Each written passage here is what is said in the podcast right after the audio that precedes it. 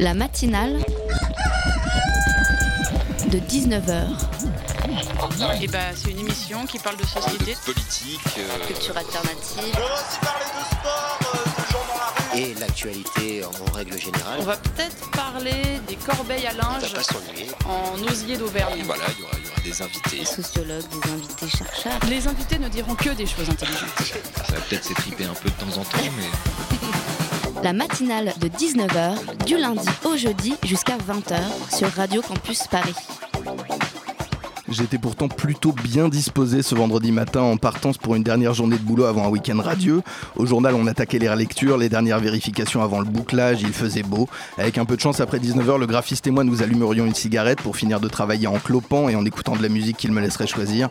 Je savais que j'avais passé mon week-end sous un soleil radieux, entouré de mes amis, en cercle sur nos chaises de jardin, à parler de politique et d'histoire d'amour, de plans de vie et de blagues atterrantes. Je savais qu'on jouerait au bonhomme devant le barbecue et que les filles ne nous regarderaient pas tant elles se foutent de nos inconscients jeux de virilité, occupées qu'elles seraient à rire entre elles de cette couleur particulière qu'ajoute l'alcool aux éclats de voix, aux amitiés vieilles de 10 ans.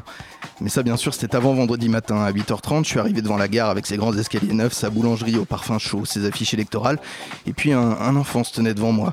10 ans, peut-être 12, souriant comme le gosse des Kinder, l'arrêt propre que lui avait peigné sa mère sur le côté, quelques taches de son, un pull rouge, et fier, fier de se tourner vers moi et de me dire Monsieur, une volonté pour la France? Dans sa main, une dizaine de tracts pour le candidat du Parti Les Républicains, et derrière lui, sa grande sœur, que cheval, école roulée, et leur mère, couvant affectueusement du regard le petit qui venait de m'interpeller, fière, elle aussi, qu'il ait si bien récité sa phrase.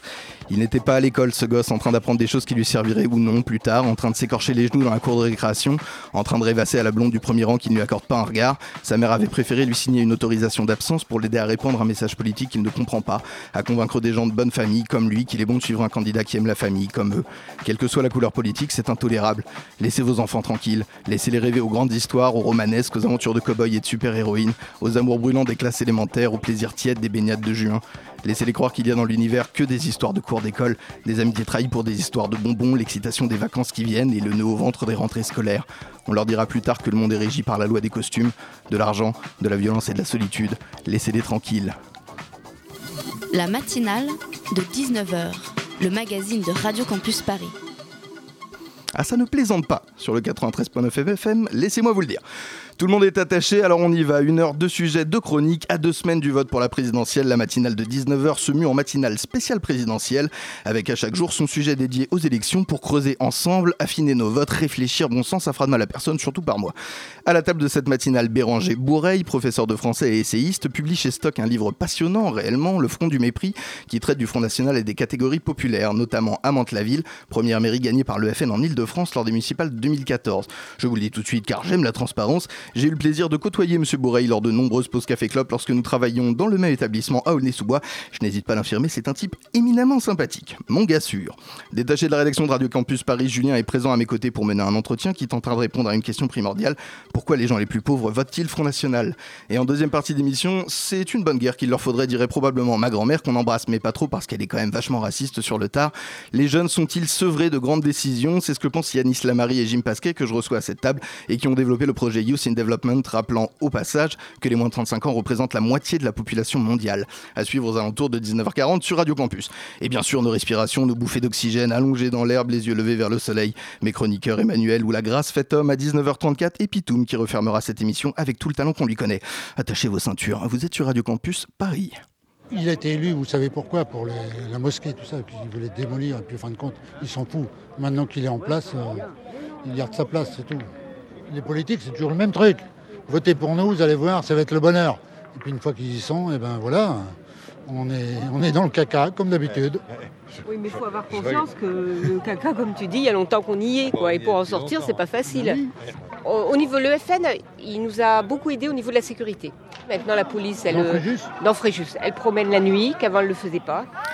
Des habitants de la ville de Fréjus dissertant en pleine partie de pétanque sur la politique du maire élu en 2014, David Racheline, membre du Front National. C'était sur les ondes de France Inter dans l'émission Un jour en France. Je t'en foutrais du vivre ensemble, s'amusant en 2014 Stéphane Ravier, tout juste élu maire Front National du 7e secteur de Marseille, dans le documentaire Marseille à l'épreuve du FN diffusé en 2015 sur France 3. C'est pourtant bien de cette notion et de son échec et de sa nécessité dont nous allons discuter ce soir avec vous, Béranger Bourreil, auteur du Front du mépris, le Front National et les catégories populaires aux éditions Stock. Bienvenue à la table de cette matinale. Merci. Vous êtes professeur, vous avez travaillé en Seine-Saint-Denis et vous avez demandé votre mute pour revenir sur vos terres à Mantes-la-Ville depuis euh, 2014. Votre travail porte donc sur cette ville. J'ai dit Mantes-la-Ville, c'était pas Mantes-la-Jolie, vous êtes Non, revenu? Non, c'est Mantes-la-Ville. On est bien sur Mantes-la-Ville, ouais, Ouais, je risque de faire cette Alors, confusion. en fait, oui, non. Allons-y, si, non, non, mais allons-y directement. Mantes-la-Ville et Mantes-la-Jolie sont deux villes qui sont en fait euh, voisines, séparées simplement par une ligne de chemin de fer. Euh, et en fait, euh, de- originellement, elles étaient plus séparées que ça, mais maintenant, elles sont vraiment contiguës. Moi, effectivement, il n'y a pas de lycée à Mantes-la-Ville, donc j'ai demandé ma mutation à Mantes-la-Jolie. Ah, j'avais vu. J'y suis, voilà, donc c'est pour ça. Euh, et du coup, effectivement, bah, il se trouve que je suis arrivé à Mantes-la-Jolie pour y enseigner en 2014, c'est-à-dire exactement Mhm. au moment où Cyril Naut y arrivait. Donc on arrivait tous les deux au même moment, au même endroit, et en fait, euh, il n'y avait pas de place pour deux, quoi. Un petit peu. Clairement. Donc justement, ce travail, c'est un travail qui porte sur euh, l'élection de ce maire à Mantes-la-Ville. C'est euh, la première incursion des troupes de Marine Le Pen en Ile-de-France, à 60 km de Paris. Avant de rentrer euh, dans le vif du sujet, je précise, 60 km de Paris, parce que personne ne sait où est Mantes-la-Ville, et je trouve ça éminemment problématique. Ouais, c'est vrai. Avant de rentrer dans le vif du sujet, une première question que je vous encourage à voir comme un échauffement, une petite euh, mise en jambe. Qu'est-ce qui vous a poussé à écrire ce livre, qui est une attaque sourcée et rigoureuse contre le Front National? Une attaque Ben, euh, vraiment, c'était ça. Moi, je suis né euh, à Mantes-la-Jolie, je suis né à Mantes-la-Ville, j'y ai reçu une éducation. Alors, je suis devenu prof de lettres. euh, J'étais dans une famille avec un capital culturel important, un capital social qui n'était pas dégueu non plus, euh, loin de là. Euh, mais néanmoins, j'ai reçu une éducation qui avait une composante ouvrière euh, très forte. Mes grands-parents étaient tous les quatre ouvriers, euh, ou alors aides-soignantes, ce qui revient un petit peu à- au, au poste d'ouvrier féminisé Ouais. pour l'époque. Et, euh, et du coup, je reviens en 2014 pour enseigner à Mantes-la-Jolie, et juste à côté, à Mantes-la-Ville, il y a le Front National, ce qui m'apparaît comme une espèce de, de délire complet, d'autant que dans ce bassin de vie-là, Mantes-la-Jolie a été longtemps considérée comme la ville bourgeoise, de fait le reste, tandis que Mantes-la-Ville, c'était vraiment la ville ouvrière, populaire, et donc effectivement, c'était la, situation, absurde d'un vote ouvrier pour le Front National. Alors, il n'était pas massif, puisque le Front National arrivé avec euh, 30% des suffrages exprimés, ce qui représente 17% des suffrages, euh, enfin des 17% des, des votants possibles, Euh, mais c'est quand même une victoire du Front National dans un, milieu, dans un monde ouvrier qui, d'une certaine manière, m'a construit. Très bien, Julien, de la rédaction. Oui, alors est-ce qu'on pourrait euh, localiser un petit peu les électeurs justement du Front National? Sur la couverture de votre livre, on voit que donc il y a Mantes-la-Ville et on a surtout des villes dans le sud de la France ou, euh, ou plus au nord, mais par exemple on n'en a pas dans l'ouest. Alors ou- effectivement, il n'y en a comment pas du tout. euh, Comment en- est-ce qu'on peut expliquer ça? Il n'y en a pas du tout. euh, il y en a pas du tout en Île-de-France, en dehors de Mantes-la-Ville. Euh, néanmoins, il y a toujours une donnée euh, qui est le caractère périphérique de ces villes. Alors là, Mhm. je reviens sur les analyses de Guy euh, qui sont euh, qui ont une composante juste, mais qui sont aussi très très très très fausses euh, à plein d'égards. Il va falloir Euh, nous préciser, Guy, lui. Alors Christophe Guilluy, en fait, c'est l'auteur des, des essais qui s'intitulent notamment La France périphérique. Euh, du coup, où il explique que le grand problème de la France, c'est la déprise d'un certain nombre de zones géographiques par rapport aux dynamiques de mondialisation qui concernent les grandes villes, mais qui concernent plus euh, le périurbain, l'urbain, Ouais, le rural. Euh, alors, ce qui est, ce qui est, ce qui est juste d'une certaine manière, sauf que le problème de Guilluy, c'est qu'il considère aussi que les ghettos, entre guillemets, ou les cités qui sont proches des grandes villes, participent, elles, des dynamiques de mondialisation. Et que donc, en fait, les mecs Oui. des cités, bah, ils devraient être plutôt contents. Eux, ça se Ouais, passe que plutôt dans bien. les faits. oui. Voilà, Ah, de ce- bien. Et puis surtout, c'est absurde, puisque en fait, Mantes-la-Ville, alors c'est ça qui est intéressant, c'est que Mantes-la-Ville, c'est euh, à la fois une ville de banlieue et c'est une ville périurbaine, c'est-à-dire c'est à 60 km de Paris, donc c'est un peu loin des dynamiques Mmh. métropolitaines. Et néanmoins, euh, ça en était suffisamment prêt à une époque pour qu'on développe de grands ensembles. Bon, euh, à Mantes-la-Jolie, vous connaissez le Balfouré, notamment, qui Ouais. était la plus grande zone d'urbanisation prioritaire d'Europe pendant longtemps. Vous, vous la présentez, Mantes-la-Ville, comme un précipité singulier, je vous cite, mais représentatif de la, progression- du FN à l'échelle nationale. Euh, Qu'est-ce que cette ville a en commun avec les autres villes qui sont tombées dans l'escarcelle euh, du FN Je pense à Hayange en Moselle, Villers-Cotterêts dans l'Aisne, Beaucaire. Alors effectivement, euh, cette déconnexion géographique, voilà, clairement par rapport à celle que vous venez de citer, là, c'est cette déconnexion géographique, c'est-à-dire le fait que c'était euh, d'une certaine manière le centre du monde pendant longtemps et que c'est devenu une périphérie complètement euh, dont, tout le monde se moque. Personne ne sait où c'est Mantes-la-Ville, alors qu'en fait, tout le monde a emballé des trucs sous film plastique qui étaient fabriqués à Mantes-la-Ville, la cellophane. Si vous avez un grand clarinettiste, il joue sur un Selmer qui est fabriqué à Mantes-la-Ville. Les moteurs de paquebot, ils viennent de Mantes-la-Ville, ils venaient de Mantes-la-Ville pendant très longtemps, donc en fait, c'était un peu le centre du monde, c'est devenu rien du tout. Pour Beaucaire, Villers-Cotterêts, etc. Euh, maintenant, si je le rapproche plutôt d'Hénin-Beaumont, euh, de Hayange, alors là, pour le coup, c'est le phénomène de désindustrialisation euh, qui joue beaucoup. Et puis, si on prend les autres villes, y compris celles qui étaient tombées historiquement au Front National auparavant, une qui avait vacillé fort, Dreux, et puis ensuite Vitrolles, etc., il y a aussi la proximité, en fait, de deux fragilités sociales qu'on peut opposer l'une à l'autre. C'est-à-dire celle des... Alors, on ne sait même plus quel mot utiliser, mais en gros, des Français de souche et des Français d'immigration, ou voilà, les Blancs les autres, euh, je ne sais pas comment dire ça. mais globalement, on a réussi à faire croire à deux catégories de la population qui étaient des populations qui se caractérisaient par les données sociales. On a réussi à leur faire croire que ce qui était déterminant, c'était le facteur culturel, que les uns prenaient aux autres, etc. Alors, on va y revenir un petit peu plus tard à ça. J'aimerais d'abord qu'on revienne sur justement cet esprit ouvrier euh, qui a caractérisé, vous en parlez dans votre livre à travers votre famille, euh, vous parlez d'un horizon commun qu'ont eu tous les travailleurs, qu'ils soient justement immigrés ou pas, qui était justement, il y a eu un glissement sémantique très intéressant, travailleurs immigrés qui qui, devient immigré. Qu'est-ce que c'était cet horizon commun? L'horizon commun, il, était, il tenait beaucoup à, l'associatif. Alors, il se manifestait de, différentes façons. Par exemple, Mantes-la-Ville, c'est une ville qui, dès 1910, conditionne l'augmentation du salaire de l'instituteur euh, au fait que l'instituteur dispense des cours de chant, des cours de musique, mmh alors aussi du maniement des armes parce qu'on est quand même à la veille de mais euh, et de la gymnastique mais euh, en fait tout de suite il y a cette idée là parce qu'il y a les luthiers juste à côté c'est le maire mmh. buffet crampon et donc on introduit ça. Et puis Mantes-la-Ville aussi alors moi on m'a raconté ça moi j'ai pas j'ai pas vécu ces choses là mais euh, Mantes-la-Ville aussi c'est une ville dans laquelle il y a le foot qui joue un rôle très très important. Il y a un club qui s'appelle le CAMV et puis il y a aussi un club qui est rattaché à l'usine Sulzer et tout le monde va voir ça et tout le monde vibre sur un rayon de 15-20 km et ça associe voilà il y a des centaines voire des milliers de personnes dans le stade Aimé parce qu'ils font des cartons en championnat de façon complètement inattendue. Voilà. Et puis, il y a aussi bah, les usines. Euh, les usines, elles impliquent des syndicats. Les usines, elles impliquent euh, aussi, au-delà des syndicats, au-delà d'une activité politique, elles impliquent des associations. Les associations sportives, elles sont souvent liées aux usines. Donc, tout ça crée euh, le fait que ben, on vit ensemble, on contribue collectivement au bien-être, à l'éducation des gamins, à leur formation, à leur éveil culturel. Et tout ça a fonctionné pendant très très longtemps. Et par la suite, il y a ce que vous appelez le massacre de la, désindustrialisation. Pardon. Je lis ici quelques chiffres piochés dans votre livre dans les années 60. 24 000 ouvriers chez Renault Flin. Euh, aujourd'hui, 4 000 chez euh, Singer, Singer, Singer. Alors Singer Singer. On... Eh oui, les machines à coudre. 1600 à 115. Ouais. Donc il y a eu une énorme... une saignée énorme. En fait, ça, ça, fait 9 000 emplois industriels sur le bassin à proprement parler. Si j'ajoute les deux grosses euh, industries automobiles, Peugeot et Renault, ça fait quasiment 50 000. au total, on arrive à 60 000. Je pense que si aujourd'hui il en reste le quart, c'est tout ce qui, c'est bien, c'est bien le diable. Voilà. Une saignée absolue. Euh, une saignée absolue, puis surtout un abandon complet. C'est-à-dire qu'au moment. dire, voilà, il est censé normalement avoir une intervention de la politique locale pour pouvoir faire quelque chose, enfin, réorienter euh, ces gens qui viennent de perdre leur travail, merci. Euh, réussir à faire quelque chose de tous les gens qui, qui, sont laissés sur le carreau. Il y a eu une politique. Alors, en fait, ça se passe en plusieurs temps. déjà, il faut, faut, faut, bien savoir que quand De Gaulle organise l'aménagement du territoire en Ile-de-France, son grand problème, c'est d'éviter que les noyau ouvrier euh, francilien ait trop de pouvoir politique.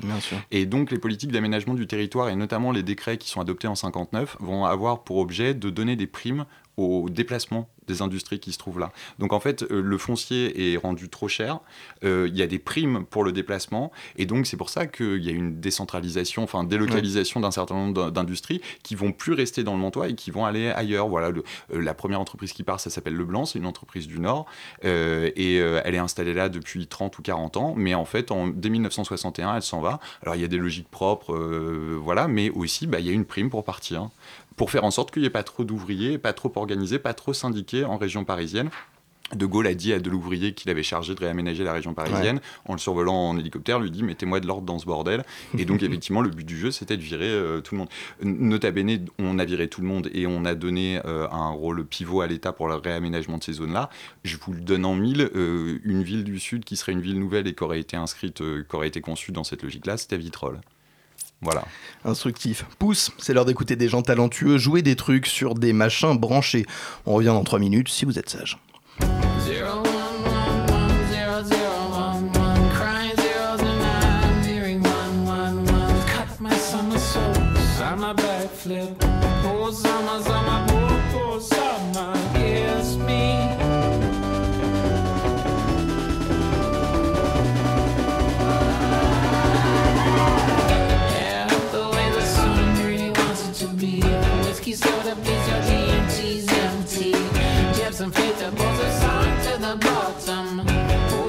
summer, oh, summer.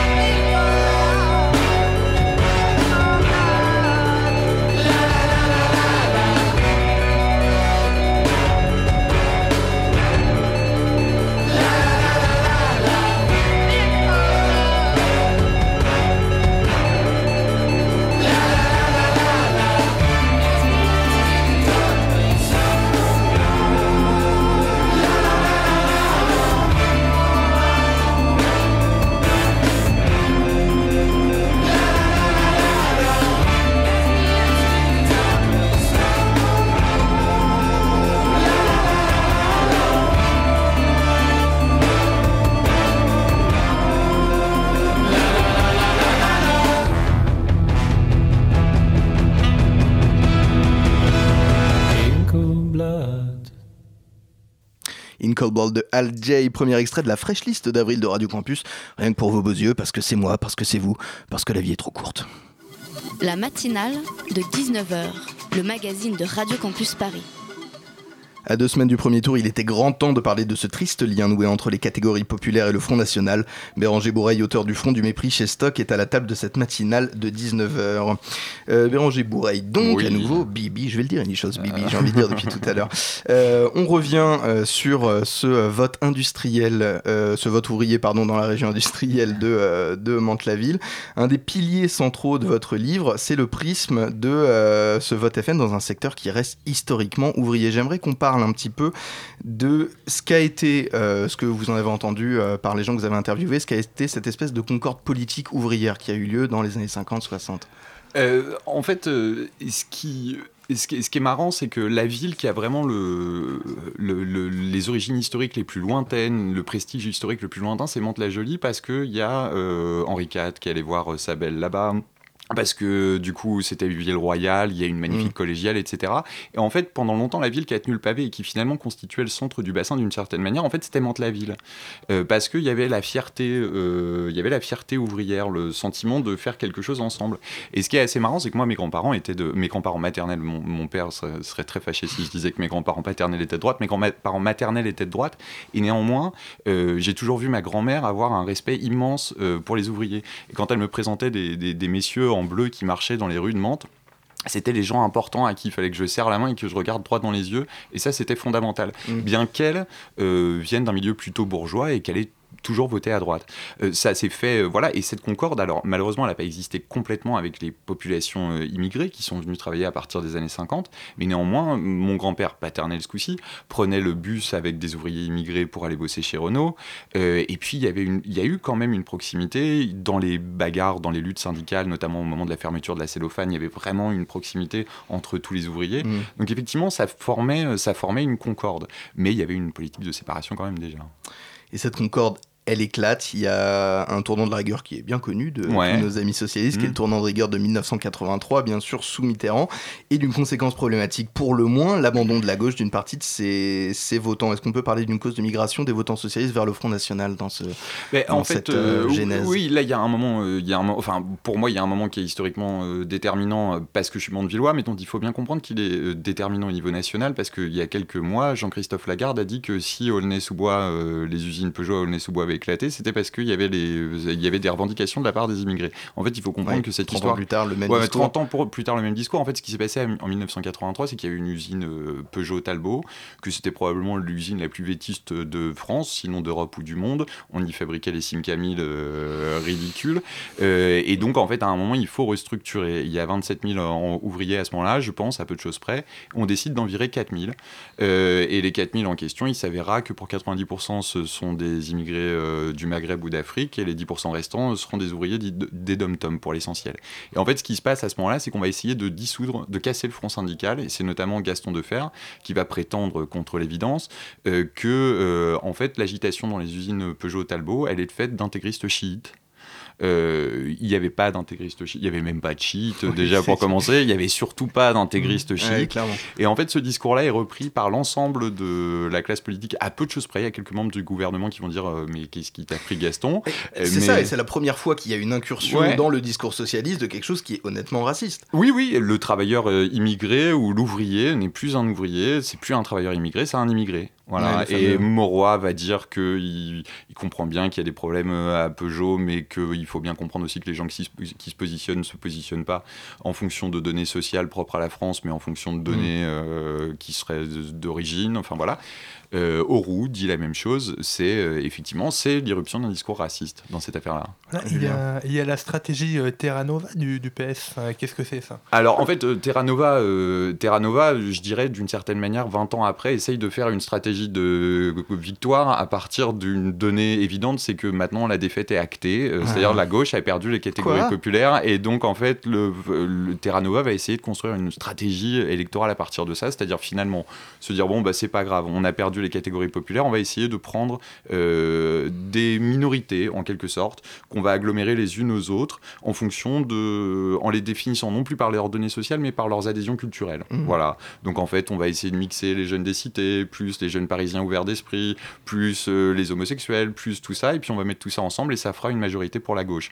Euh, sauf qu'en fait. Ça marche. Eh ben non. eh ben non, la preuve. euh, voilà. La ça marche pas du tout. Ça marche pas du tout. Et, et en fait, je- J'ai relu une phrase qui est très intéressante. En fait, à partir du moment où la gauche renonce à la conflictualité sociale, c'est le terrain ouvert pour que le Front National incarne cette conflictualité. Parce que la terre Voilà. est le, le- le- le terreau est libre. Enfin, oui, le terrain est libre ouais. et il y a besoin de conflictualité. La conflictualité, je suis pas, Non, euh, je suis pas pour, euh, je suis pas pour être pour tout ce qui est contre et contre tout ce qui est pour. Euh, néanmoins, il faut une conflictualité, elle est structurante.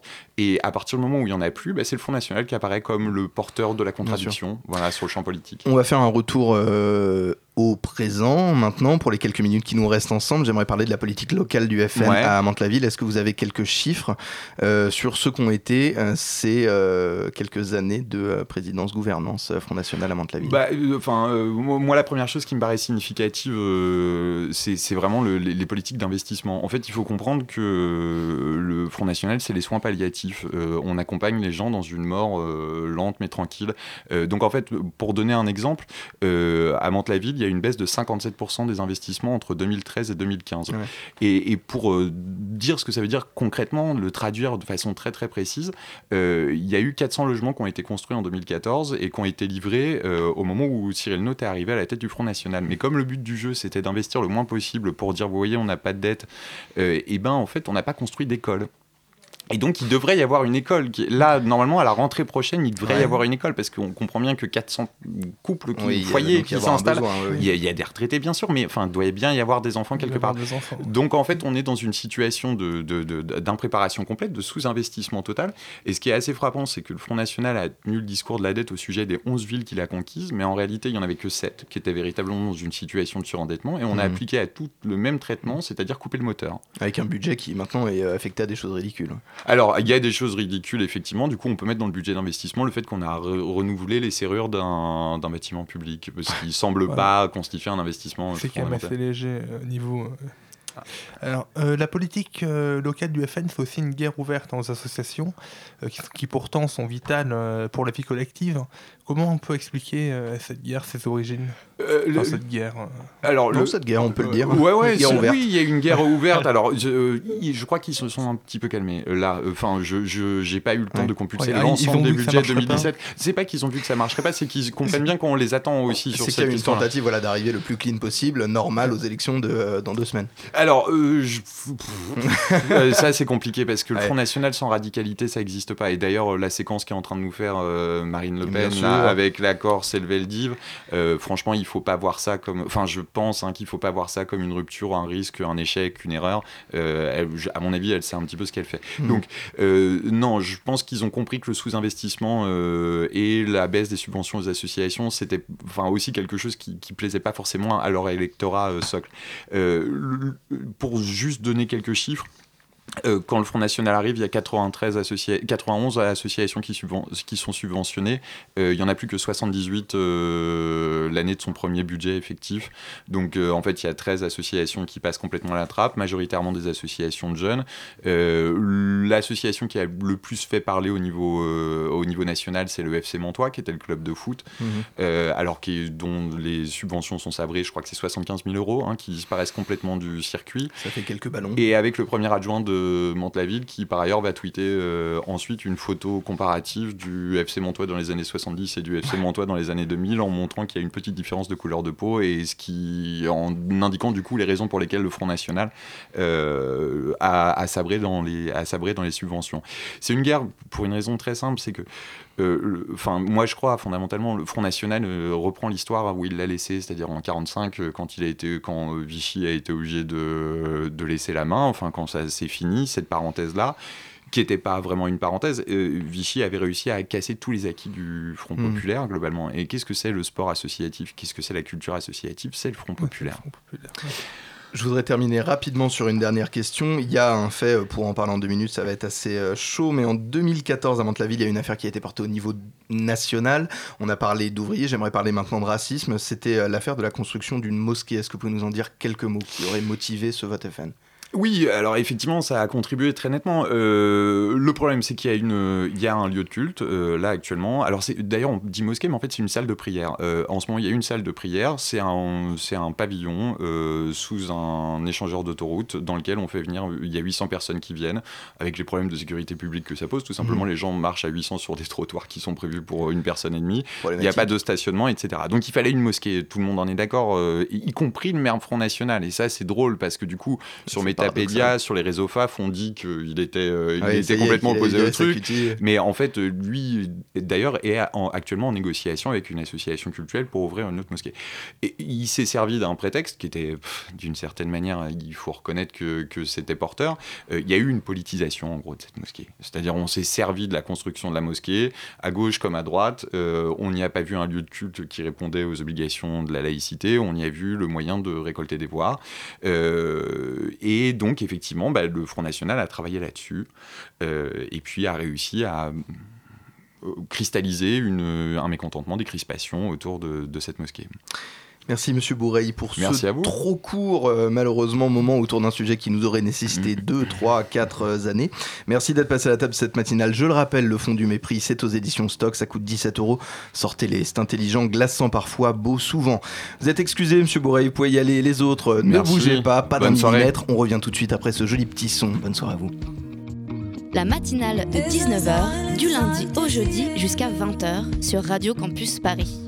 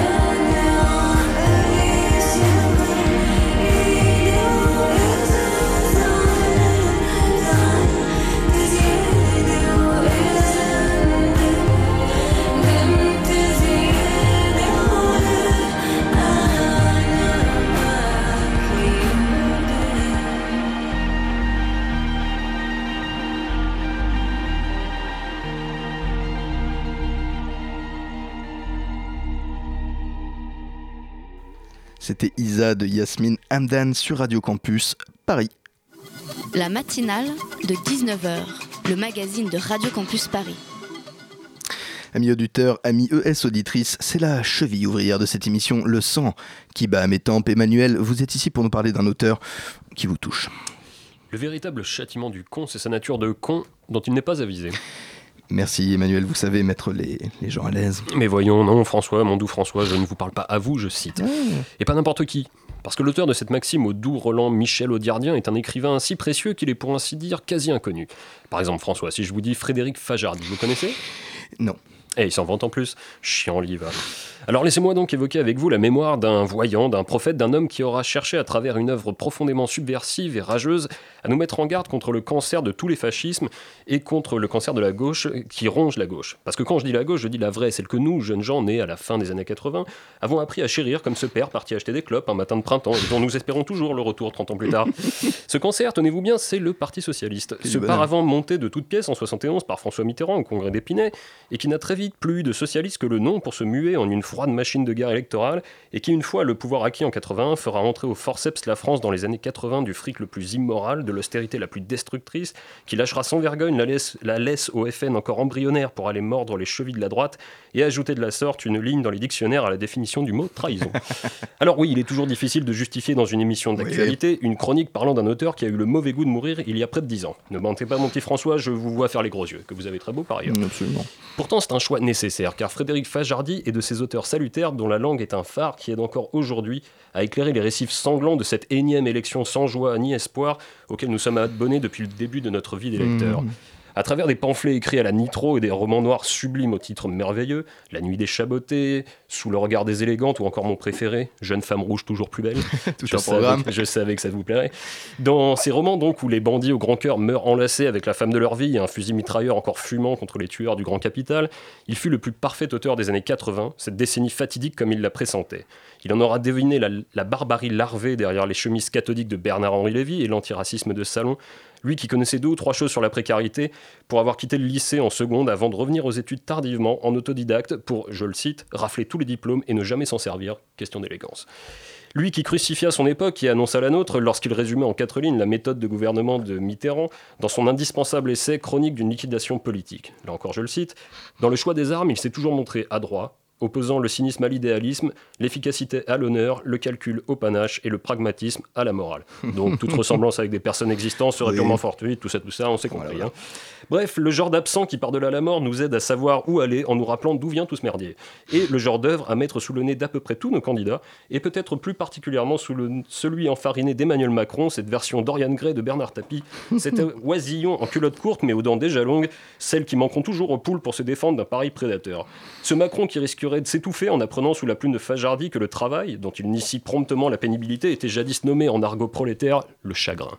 Pas mal. Ce Macron, enfin, dont le projet douteusement unanimiste, racolant aussi bien Alain Madelin, fondateur du groupuscule facho Occident, au fantôme de Robert Hue, était déjà brocardé 25 ans plus tôt dans un roman sur la résistance, donc a priori rien à voir, qui répondait au beau titre de Un homme en harmonie. Jugez plutôt. Qu'existe-t-il de plus vulgaire que l'unanimité? Ce sentiment ne peut reposer que sur des bases trop larges, trop fragiles et trop floues pour garantir la morale et l'excellence d'une cause quelconque. Oui, décidément, l'unanimité ne saurait être autre chose que le premier pas vers la partouze géante de demain, où des types vous expliqueront que la différence de classe n'existe pas, qu'il n'exi- qu'il n'existe que des hommes. Bref, le genre de dissertation que torche un boutonné en classe de quatrième chez les bons pères. Français, vous les croirez. Fajardi, en définitive, c'était l'auteur aux illusions mortes dans le gâchis des idéologies révolutionnaires, celui qui savait, comme Alphonse Allais, qu'on n'est jamais trahi que par les chiens, mais à l'espoir toujours vivant dans la beauté des femmes Oui. d'action. Et oui, n'est-ce pas Eh oui. Ça aussi, je savais que ça vous plairait. Ah oui. Bref, l'éternel adolescent émeutier à qui sa mère disait en 68 Ton blouson sent encore la grenade lacrymogène, j'aimais mieux le parfum des filles. Bref, dans deux semaines, allez voter, ce sera bien. Lire Fajardi avant, ce sera encore mieux. Je- J'ai envie de finir cette chronique en rappelant un terme biblique aime ton gros chien comme toi-même. Merci Emmanuel, merci d'exister. La matinale de 19h, le magazine de Radio Campus Paris. Du lundi au jeudi jusqu'à 20h. Dessiner une carte d'identité de la jeunesse, sous-représentée dans toutes les instances de décision. Voilà un gros projet, un joli projet initié par deux étudiants toulousains, Jim Pasquet. Jim Jim Est-ce que je peux vous appeler Jim C'est ça. Est-ce qu'on peut faire des trucs un peu américains comme ça, genre On a droit. Ok Jim. voilà un beau projet initié par Jim Pasquet et Yanis Lamari. Bonsoir et bienvenue autour de la table de la matinale de 19h. Je suis accompagné pour l'occasion de Béatrix, de euh, de la rédaction de Radio Campus. Merci d'être là, messieurs. Euh, votre projet de mise en avant, rapprochez-vous un petit peu du micro, sinon il n'y a que moi qui vous entends, ça va être décevant. Votre projet de mise en avant euh, de ces jeunes qui créent, qui bossent, qui décident autour du monde est parti d'un constat lequel? Le constat, il est assez simple. Les jeunes qui aujourd'hui ont des postes à des décisions stratégiques ou qui ont un mot dans le processus décisionnel, il n'y en a pas. On est Ou beaucoup, peu. beaucoup de jeunes aujourd'hui. On est 51% de la population mondiale qui a moins de 30 ans. Et par exemple, un des chiffres éloquents, c'est il y a à peine un peu plus d'un pour cent des parlementaires dans tout le monde qui ont entre 20 et 30 ans. 1,65% des, des parlementaires. Votre technique, j'ai bien aussi vu sur votre site 71 millions de jeunes au chômage dans le monde. Euh, votre procédé pour euh, résoudre ce problème, quel est-il? Comment résoudre le chômage? Exactement. Comment résoudre le chômage, euh, Jim? Vous avez Vous avez minutes. trente. Jim et Yannick. Bah, je pense que déjà, on n'aura pas la solution et la prétention de la donner, mais on pense que la première chose, ça serait peut-être justement de parler à ces jeunes qui sont au chômage. C'est pour ça qu'on pense que c'est vraiment important à l'heure actuelle d'intégrer Mhm. les jeunes dans les processus décisionnels. Finalement, c'est le monde qu'on va leur laisser, c'est le plus souvent pour les nouvelles générations. Et à l'heure actuelle, toutes ces nouvelles générations n'ont pas leur place. Mais euh, finalement, quand on voit qu'il y a 60 millions euh, de jeunes au chômage et en France, euh, de moins de 25 ans, environ 24%, euh, est-ce que finalement, ça va pas amener les jeunes à baisser leurs exigences et à se dire finalement, j'ai déjà un emploi, euh, est-ce que je vais pas euh, abuser un peu en demandant en plus de pouvoir avoir un pouvoir décisionnel? Bah, c'est ça aussi le but du projet. C'est pour ça qu'on veut vraiment une communication positive et on se concentre aussi sur ces jeunes décideurs influenceurs qui ont réussi. Parce qu'à l'heure actuelle, beaucoup de jeunes sont assez résignés.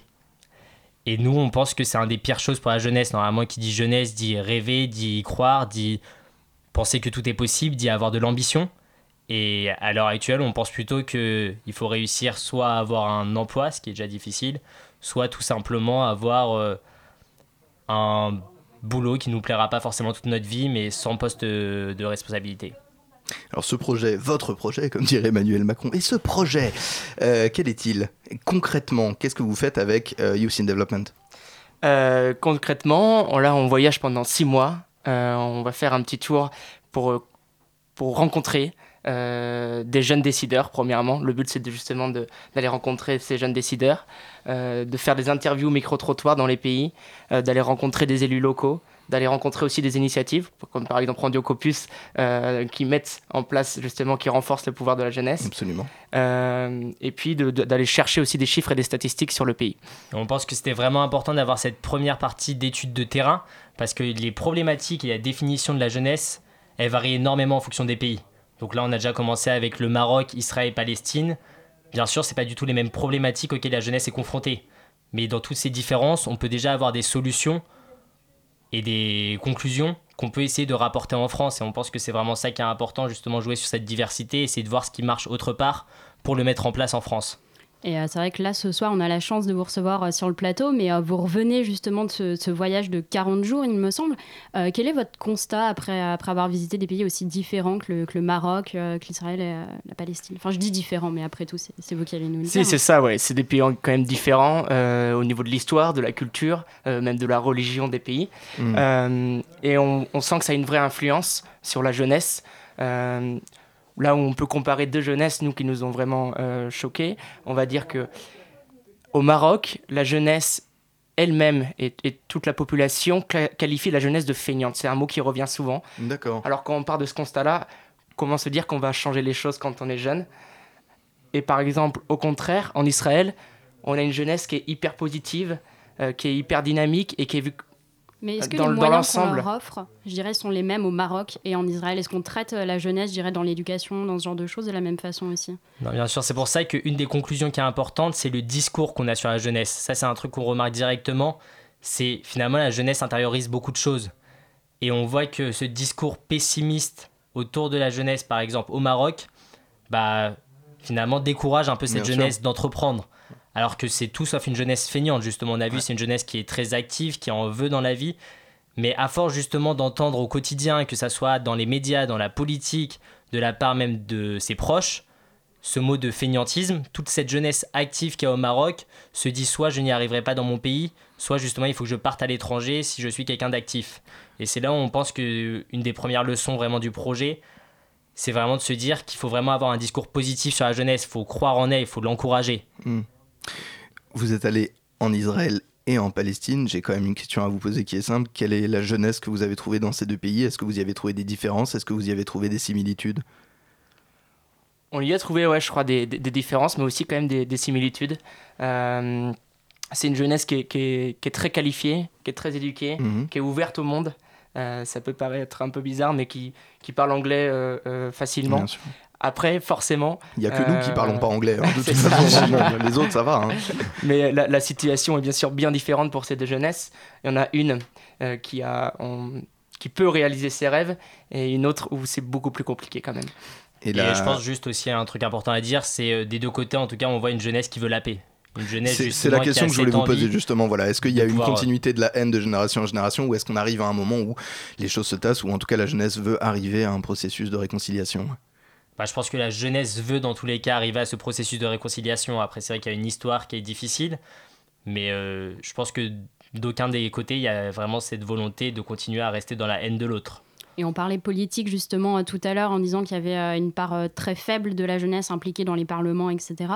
Est-ce que justement c'est cette jeunesse qui a envie de reprendre le contrôle, je dirais, sur, sur leur politique et d'amener un autre projet peut-être plus pacifique que, leur, que leurs ancêtres? Bah, je dirais oui et non. Une des problématiques euh, auxquelles on a été confronté, et ça je pense c'est dans tous les pays, même des pays très différents, beaucoup de notre génération ne croient plus réellement aux institutions politiques telles qu'elles sont à l'heure actuelle. Beaucoup ne veulent plus s'engager en politique. On fait des interviews donc micro-trottoirs et dès qu'on aborde ce sujet, c'est plutôt ça m'intéresse pas réellement, je sais que ça changera rien. Où que vous alliez Où qu'on aille. Où qu'on aille. Pour l'instant, dans les trois pays, c'était ça. Mais après, c'est une jeunesse qui est très politisée, contrairement à ce qu'on dit. C'est une jeunesse qui veut changer les choses, Voilà. qui a envie de s'engager. Donc, beaucoup sont dans des associations, beaucoup ont des valeurs de développement durable. Et on pense que c'est quelque chose qui est très important pour euh, le projet et notre jeunesse. Quand on parle de jeunesse, il faut aussi lier à cette jeunesse les notions de développement durable. Et d'ailleurs, au sein du projet, on a voulu intégrer cette dimension avec euh, des carburants alternatifs. Donc, la partie européenne, on l'a fait avec une voiture qui fonctionne au GPL. On pensait que c'était quelque chose d'important de parler justement de ces dimensions de développement durable pour la jeunesse. On va revenir sur le développement durable. Pour coller au sujet de manière ironiquement antinomique, on aurait pu passer Jeune et con de Damien Saez, mais on s'est souvenu que personne n'aime Saez parce que c'est nul. Ne bougez pas, on revient avec bien mieux.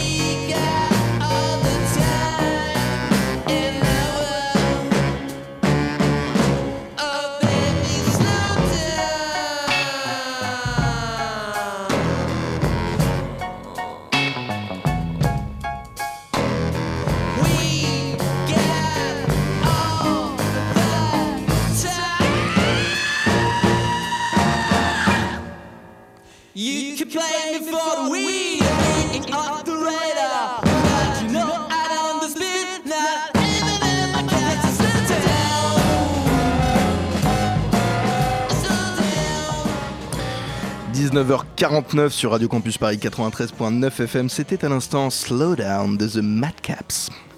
La matinale de 19h, le magazine de Radio Campus Paris. Mettre en avant l'engagement, le travail de jeunes adultes à travers le monde avec dans l'idée peut-être de provoquer une prise de conscience salutaire. Non, les jeunes ne passent pas leur vie à jouer au Mario Kart en fumant des joints, ça c'est seulement le mardi. Cette prise de conscience, c'est votre boulot, Jim Pasquet et Yanis Lamari avec nous dans cette matinale pour défendre les couleurs de votre projet Youth in Development. On a parlé euh, de vos actions, j'aimerais un petit peu rentrer encore plus dans le concret. Une fois que vous êtes sur place, vous parlez d'un processus en, en- six points, en six étapes. Vous arrivez dans le pays en question, qu'est-ce que vous faites?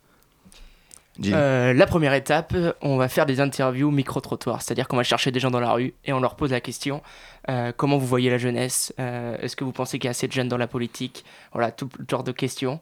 Et puis nous, ça nous permet aussi d'aller rencontrer les locaux, de savoir ce que ce que- ce qu'on pense. Et puis derrière euh, des chiffres trouvés sur Internet et des, et des, et des rapports, euh, voilà, c'est ce qu'il y a, c'est ce y a de mieux. Vous passez combien de temps en moyenne euh, sur place?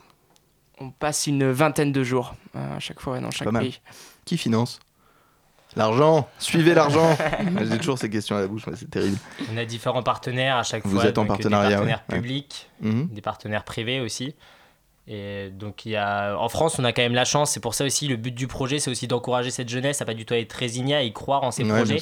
Parce qu'il y a plein d'aides qui existent, que ce soit auprès des mairies, que ce soit auprès euh, de l'éducation, que ce soit auprès de certains partenaires privés. Qui sont des aides qui sont assez peu visibles au final, qu'il faut quand même, il faut, il faut aller les chercher, ces, euh, ces aides-là. ouais. Ouais, bien sûr, c'est du travail, ça c'est sûr, mais euh, c'est quelque chose qui est accessible pour beaucoup de gens. Mm. On parle beaucoup d'un système qui est élitiste, je pense qu'il faut justement dire qu'il y a des choses positives. Et en France, ça c'est quelque chose qui est tout à fait faisable, peu importe euh, son milieu, de réussir à avoir certaines aides. Béatrice. Oui, Béatrix. Béatrix, hein. ah, ah, je l'ai dit, tu vas t'en Béatrix, prendre. Béatrix, Béatrix. non, mais il y a un thème euh, que j'ai vu qui était assez récurrent finalement euh, sur votre site, c'était le terme de plafond de verre.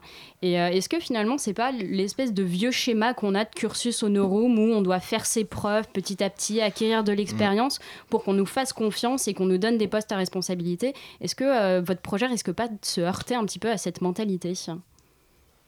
Je pense qu'à ce niveau-là, le but du projet, c'est vraiment d'ouvrir le débat déjà. Comme on n'a pas justement la prétention de donner des solutions, nous, en tant qu'étudiants, c'est pour ça que déjà on rencontre des jeunes décideurs qui ont, eux, réussi, Mhm. pour voir c'est quoi leurs recommandations et leur parcours. Et après, au niveau de l'ouverture du débat, je pense c'est un éternel débat, certains justement, même au niveau du plafond de verre. Donc on va parler quand. Plafond de verre, c'était surtout utilisé pour les femmes. Donc on a découvert après que pour la jeunesse, certains parlent de pyramide des âges. Donc on va peut-être justement utiliser davantage ce terme. Mhm. Mais au niveau du plafond de verre, certains justement parlent de l'éternel schéma qui est est-ce qu'il faut des quotas ou il faut pas des quotas. Mhm. Donc c'est toujours un débat qui existe. Et ben nous on aimerait que ce débat il soit aussi mis au- auprès de la jeunesse. Est-ce qu'il faudrait pas justement à un moment peut-être avoir des quotas de jeunes pour avoir de la représentation de jeunes? C'est une question. Il faudrait y réfléchir, je pense, et nos politiques et même euh, la société devraient s'en emparer. Dernière, euh, pardon, j'allais venir. Oui, mais j'ai cru que tu me disais, vas-y, chauffe-toi, et moi je me disais, bah alors ok, j'y vais, et puis j'ai pris la parole et je la garde. C'est ce que je me disais, où Parce ça va que c'est moi ici le patron. Euh, c'est un projet qui se veut quand même intergénérationnel. Ma question c'est ça, c'est-à-dire qu'une fois que vous avez recueilli l'opinion des jeunes, il faut aller parler avec l'autre côté. Est-ce que vous essayez d'instaurer un peu un dialogue entre ces différentes générations?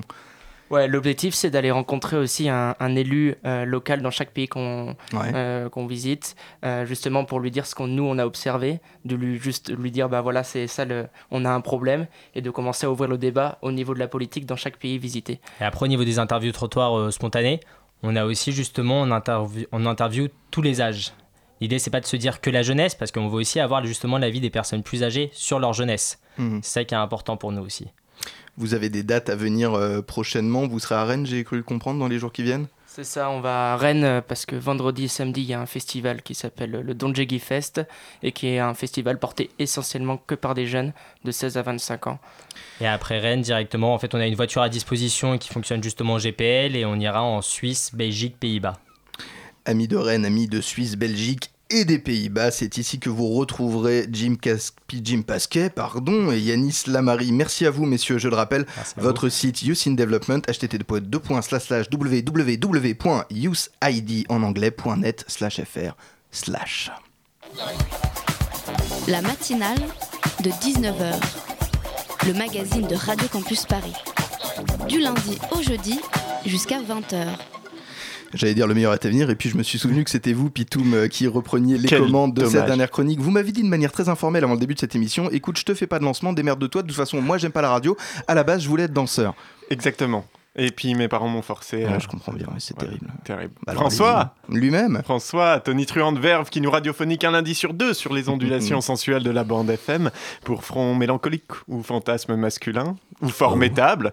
Je suis ravi de te retrouver. Bah, D'ailleurs, euh, ceux qui nous écoutent ne le savent peut-être pas, mais tu as passé il y a peu le cap fatidique de l'âge avancé auquel tu te trouves et qu'on ne dévoilera pas, hein, tant par pudeur. j'ai eu 14 ans. Tant par pudeur que pour ne pas perdre d'auditrices qui se croiraient tout à coup sur France Bleu Limousin, hein, ce qui n'est pas le Et cas. alors Ah Oui, non, mais quand bien même d'ailleurs, les effluves virils qui émanent de ce studio m'évoquent sans difficulté le fumier répandu dans les champs de nos campagnes et réveillent en moi de puissants désirs de labourage de sillon, mais c'est une autre histoire. François tu, Sillon. tu oui, exactement, tu m'as demandé de dépasser le stade anal. Bref, tout ça pour dire que nous ne sommes pas vus depuis et que j'aurais voulu en profiter pour euh, t'offrir ton cadeau, hein, mais je l'ai encore oublié. mais sache que c'est un hommage, euh, s'il en est, tant à la rigueur de ta plume qu'à la puissance de ton organe, si pénétrant, comme tu as pu le constater, auditrice, hein, mon vice, ébranlé par son timbre si fertile, puisqu'au bout de son micro tombe l'enceinte. Nous sommes, Bien. nous sommes à deux semaines de ce feuilleton aussi incompréhensible que Plus belle la vie, qu'est l'é- qu'est l'élection présidentielle 2017, et nous entrons officiellement dans la phase dite bah, officielle justement, où le temps de parole entre les candidats doit être strictement égalitaire. Bonjour. Alors oui, oui, on est donc dans la fameuse campagne officielle, hein, réduite à seulement 15 jours par la majorité de l'Assemblée nationale, qui, quand il s'agit de s'arroger le droit de dire des conneries, n'est pas la dernière à se porter volontaire. Qu'est-ce que ça veut dire? Eh bien, par exemple, si je dis à la radio Jean-Luc Mélenchon est le candidat de la paix, pour respecter l'égalité parfaite, je dois aussi dire La Salle est le candidat épais, Dupont-Aignan est le Oui. candidat de KPDP, Artaud est la candidate qui peste, Asselineau est le candidat qui peine, Ah non, Cheminade est le candidat pépère, Fillon est le candidat du crime qui paie, Macron est le candidat des péteux, La- Le Pen la candidate des paix, Hamon Ouais, est le candidat qui perd, et Poutou est le meilleur. Et si je fais, et si Je fais ça à chaque fois que je parle d'un des pignoufs qui veut devenir le ou la présidente, ça va être très très relou. Donc on va tenter de pas parler des élections. Ça va être Hein long. Voilà. Bon. Euh, sinon Ouais. c'était bien l'interview? Non, sympa. Ça vous a plu un, un peu chiant. Hein. Non, non, c'était peut-être que moi. Ouais. non On n'a Ouais. pas, dit que vous aviez des casses noires, mais on peut profiter des dernières minutes si vous voulez. Bon, c'est l'argent de la drogue qui vous finance. Non, non, on va parler euh, de, de- début de semaine tranquille, après un week-end sympa. hein. Moi, perso, j'ai glandé au soleil. Ouais, bien. La chaleur, les mollets poilus exhibés euh, Sympa. fièrement par quelques trentenaires bedonnants. Non, c'était cool. Hein un petit vent printanier de temps en temps. Ah oui, comme. Un vent printanier. Oh putain, comme l'opération Vent Printanier qui conduit à la rafle du vélodrome d'hiver en 1942 Aïe, où plus de aïe, aïe, 13 000 aïe. personnes ont été arrêtées et déportées parce qu'ils étaient juifs et dont seulement une Ouais. centaine reviendront des camps. Ouais. Eh ben non, mais on y revient. J'ai dit que je parlais pas de la campagne, je sais, mais il s'agit pas de la campagne là. Si je dis pas son nom, c'est bon? Je peux en parler? La connasse. On va l'appeler la connasse. hein. Voilà, la connasse qui se croit maligne parce que finalement plus maligne qu'une tumeur, hein, en déclarant que la France n'était pas responsable de cette rafle faite par des Français sur le sol français. Bah, J'en ai parlé à mon ami juif. Oui, je garde toujours des minorités sous le coude pour le important. quota de mes chroniques. Eh bien, sache auditrice que ce genre de déclaration Le Pen. Ah merde Merde, putain, j'ai dit Le Pen. Bon, Asselineau, Hamon, Macron, Macron, Artaud, Cheminade, Poutou, Dupont-Aignan, Fillon, Lassalle Voilà, et Mélenchon. Voilà. Désolé, c'était une erreur d'inattention, ça, ça arrivera plus. Je disais donc sa position est celle de dire que le gouvernement de Vichy n'était pas légitime et que donc la France ne peut être tenue responsable. de- et ça a été pendant longtemps la position de De Gaulle d'ailleurs, donc ok, admettons. Sauf que. On peut quand même dire qu'à défaut du gouvernement illégitime, les troufions qui ont arpenté les rues pour ramasser du juif et les livrer en pâture aux nazis étaient un peu responsables de leurs actes, non? Ou alors ils ont pas fait exprès de les taper et de pousser les 4000, bo- 4000 gosses dans la salle Ah merde Merde encore Ah, Putain, Mélenchon, salle. Hamon, Fillon, Le Pen, Artaud, Asselineau, Cheminade, Dupont-Aignan, Poutou. Non, parce qu'il se trouve qu'il n'y a pas que les fonctionnaires de l'époque qui se sont donnés à cœur joie. hein. Il y a aussi des militants fascistes du Parti populaire français dont le secrétaire général était Victor Barthélemy, charmant personnage qui fondera en 1972, je te le donne dans le mille auditrices, le Front National. Bah tiens. Donc quand bien même la France n'aurait pas assumé une quelconque responsabilité, c'est pas le cas du parti de la dite connasse. Sur ce, je te laisse terminer cette matinale, hein, cher François, et je te fais des gros poutous. Oh Ah, bordel, de putain, non, ça me gonfle. Allez, Macon, Jambon, Fion, le, La Peine, Artard, Voilà. Cunino, Poilade, Dupont-Génian, Le Propre, et je remets le, et je remets Lenchon, pardon, président. Fascinant. Je, je voudrais dire quelque chose, mais c'était trop beau, c'était trop parfait. On va laisser ça pile comme c'est. Hélas, comme un bonbon acidulé fondant trop vite sur la langue, c'est déjà la fin de cette matinale. Que faire? Vers qui se tourner? On a une pensée émue pour tous ceux qui nous ont accompagnés ce soir. Julien et Béatrix aux interviews, Emmanuel et Pitoum dont les mots résonnent encore comme l'écho lointain d'un souvenir, l'intrépide pouce de bambou de la réalisation PH, nos tendres moments Marion et Elsa à la coordination, sans oublier la fabuleuse Marion Eugen qui s'occupe du web ce soir et grâce à qui vous pouvez réécouter la larme à l'œil, toute l'ampleur de notre talent sur le site de la matinale et la partager à tous vos amis sur les réseaux sociaux de France et de Navarre. Oubliez-nous, bon sang, refaites votre vie. On me souffle à l'oreille que l'émission Extérieure Nuit qui s'avance est un très bon parti. On me souffle pas du tout que l'oreille qui s'avance est un très bon parti. On me souffle rien du tout. Ces pièces détachées Ces pièces détachées bah, C'est bien Ah, mieux. je suis pas contente Bah, là. hein. concrètement, parlons-en extérieure nuit, c'est pas si bien. Je veux dire, Non, maintenant c'est qu'on est si là, bien. pièces détachées, c'est c'est bien mieux. Alors, c'est beaucoup mieux. Et ce soir, en plus, c'est une émission spéciale. Ouais. C'est un débat. On va, on va amener plein d'artistes et on va parler de la culture dans, dans la place des Enfin. programmes. Voilà, qui Enfin. est quasi inexistante. Ça va être génial. Restez avec nous. merci à vous. Quant aux autres, je n'aurai que deux mots. Adios, compañeros. C'était la matinale.